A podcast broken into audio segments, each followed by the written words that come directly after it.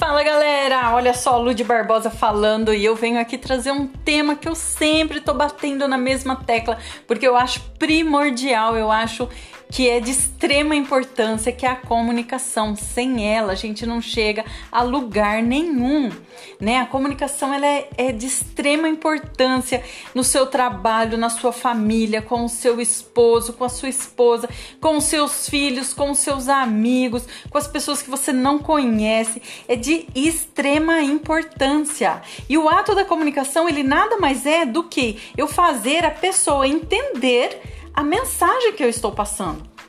E de quem que é a obrigação de fazer a outra pessoa entender? É minha, né?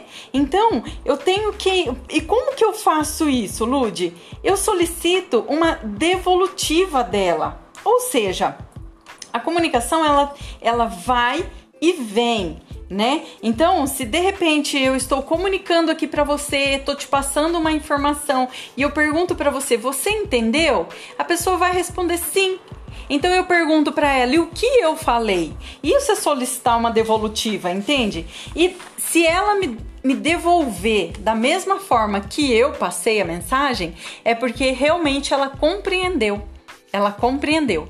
Entende? E se ela me passar de uma outra forma, é que ela compreendeu de outra forma. Então, eu torno a repetir, porque a obrigação é minha.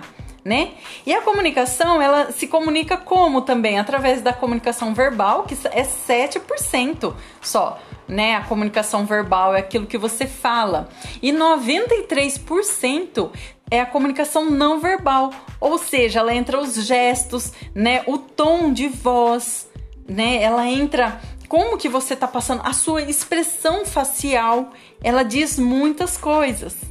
Então, os seus resultados e comportamentos, eles falam muito mais alto que a sua palavra. Pega esse código da comunicação aí, gente. Um abraço de 40 segundos, um beijo no seu coração, gratidão.